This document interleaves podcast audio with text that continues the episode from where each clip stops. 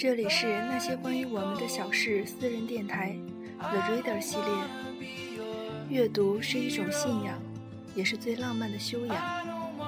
让我们在这个深夜，开一盏灯，听一首歌，读一本书，一起来感悟这生活。在常春藤名校上学其实很糟糕。作者：扎克·施瓦兹。从很小的时候起，我就把收到常春藤院校的录取通知书定为人生目标，因为对于许多学生，特别是像我这样移民后代来说，我们的美国梦就是能够就读于常春藤名校。为了实现这个梦想，年仅十七岁的我，平均每周有两天挑灯夜读，靠着咖啡，还有一些精神兴奋的药物和一些止痛药，苦苦支撑。在那些暗无天日的日子里，支撑我的唯一动力就是盼望有一天能够收到哥伦比亚大学的录取通知书。常春藤院校的平均录取率是百分之八，我至今仍记得自己初入哥伦比亚大学时感受到的震撼。新生入学仪式上，我们就进入常春藤院校学习的意义这个话题进行了讨论。要知道，这里走出了许多伟大的艺术家、政治家、科学家、企业家。我们都是精英。其中一个女孩透过木兰山，指着街上的行人说：“我们和这些普通人不同，我们即将改变世界。”那是二零一二年秋天的事了。如今我即将步入大四，却恨不得马上毕业，离开这个鬼地方。常春藤院校本是庄严神圣的，可那时的我怎么也想不到，自己挤破头考进去的竟是这样的一所学校。全才当道，异常残酷，压力极大。记得我来哥大的第一天晚上，就有一个女孩子跳楼，我还亲眼目睹了人行道上的血迹。人都会有沮丧之时，而在这里，抑郁却是人之常态。在常春藤院校，许多事情并非人们想象的样子。如果你是刚刚被常春藤院校录取的幸运儿，以下我所叙述的就是你即将面对的；而如果你没有那么幸运被录取，你或许应该感到庆幸。第一，哥大的学生很糟糕。世人皆言，唯有风趣幽默且勤奋上进的学生才能够进入长春的院校求学。而我悲观地发现，事实并非如此。不错，这里的确有些优秀的人才，但也有一些一无所长的学生。他们多是世界五百强的 CEO、电影明星、中东贵族的后代。最近，多家媒体曝光了常春藤院校的录取制度，称其不知羞耻，一味取悦特权阶层。我甚至听到某些学生恬不知耻地说：“要是我爸不给学生赞助，我肯定来不了这儿。”所以在这里，我要告诉所有在公立学校勤奋苦读而最终名落孙山的孩子们，就是这些人无耻抢占了你们的名额。一些学生的浅薄无知，着实令我震惊。我不禁暗自好奇，你们他妈到底是怎么进常春藤的？不过仔细想想，其中也有一些道理。很多人生活中虽无趣至极，却写出的论文妙趣横生。当然，这些人可能有四国居住、二十多个国家旅行的经历，但这些不过是用钱买来的经历罢了。入学哥大的第三天晚上，我找到了几个能在一起抽烟的同学一起。想着他们可能会比较酷，我卷了一根他们都没有抽过的东西，和大家分享了起来。没想到刚一开始抽，就有人提议：“很好，让我们大家一边抽一边按顺序谈谈自己是否信仰上帝及其原因吧。”然后他们居然真的开始谈论这个话题，甚至展开了激烈的辩论。我只好摇摇头：“你们这些人做事就不能自然一点吗？”第二，伪善的校园文化。说出来怕吓到你，但常春藤的学生其实和你一样，对人生充满困惑。很多时候要认清自己，就要适时懂得退一步。但在常春藤，在任何情况下，你都只能不断前进。在这里，你根本无法花上四年时间回过头来去找自己，因为但凡有一秒停滞不前，你就已经落后了。对于常春藤院校的毕业生。没找到一份报酬丰厚的工作是极其可耻的，因此，多少学生放弃了热情、兴趣、爱好这些无法列举在简历上的东西，穿着职业套装，带着伪善的微笑出去求职，可内心却无比空虚。常春藤院校最热门的专业是金融经济学，原因正在于此。即即便是以学生自主选课著称的布朗大学。学生们依旧挤破头选择枯燥的经济学，就是为了毕业后能够获得可观的收入。是的，我曾见过一些音乐才华横溢的学生放弃了音乐，选择了金融学；也曾眼见着梦想成为飞行员的学生放弃了飞行梦而选择了金融学。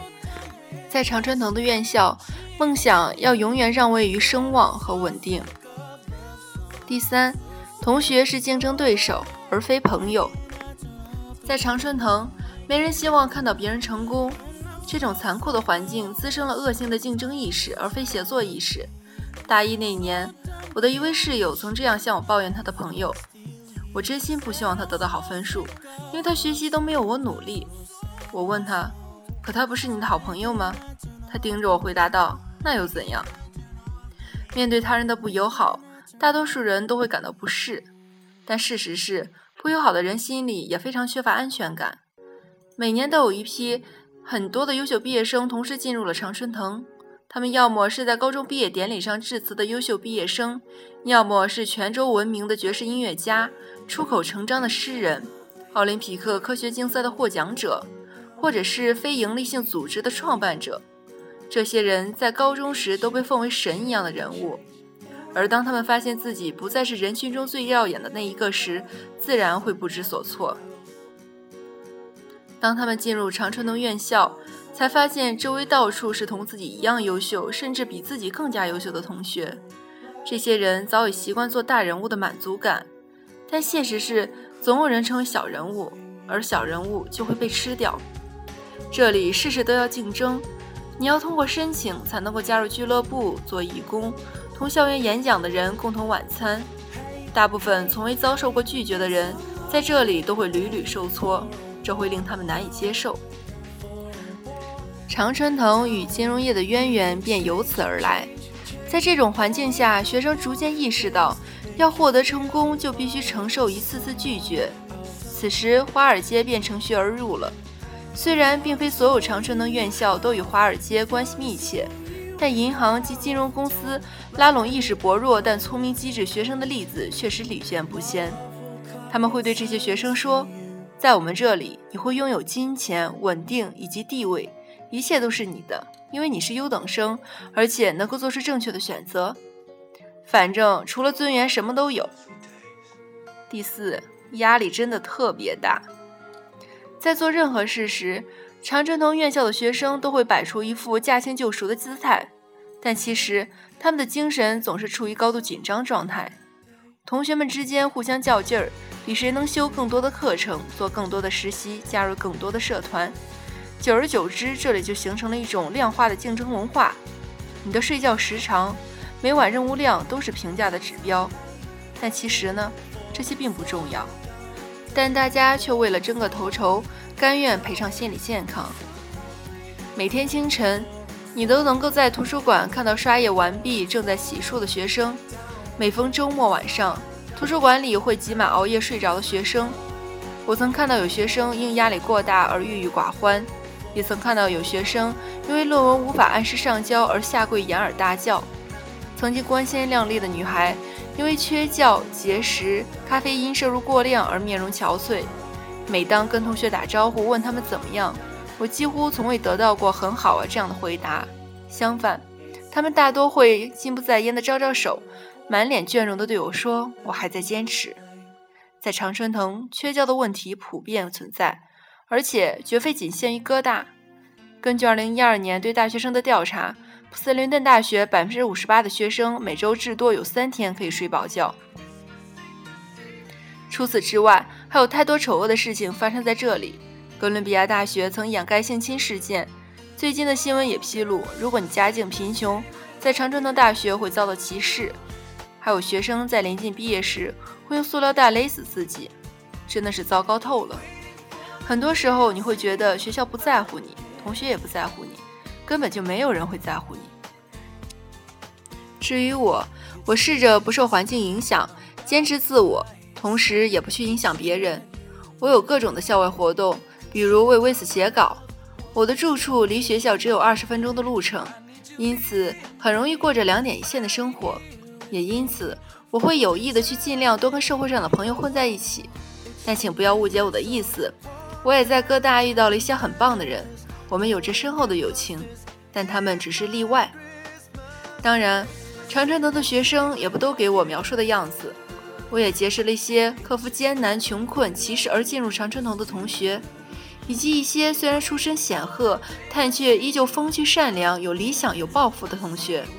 不过这些人毕竟还是少数，大部分的学生还是同其他的美国学生一样浅陋无知。在我看来，他们真没什么那么特别，都是平凡如尘的普通人而已。常春藤的学校可以成就你，也可以毁了你。不幸的是，我见过太多人毁在学校手里。大二下学期时，我内心极度苦闷绝望。便休了学，去洛杉矶的公司工作。我以为我就这样辍学了。有人问我为什么最终会回来，是因为说到底，常春藤的学历还是很有用的。且不论这公平与否，人们会自然认为常春藤的学生非常聪明。我承认这一点也让我获益不少。最后，如果你足够坚强去适应这里近乎令人窒息的压力，那么你将安然无恙。而且像如鱼得水一般，你将成为一个工作狂，并成为世界顶尖学生的教授。在这里，才华横溢又风趣善良的人为数不多，但他们绝对非同凡响。这就像是反作用力，你要是能够克服它，就会愈加强大起来。我显然不属于这一群。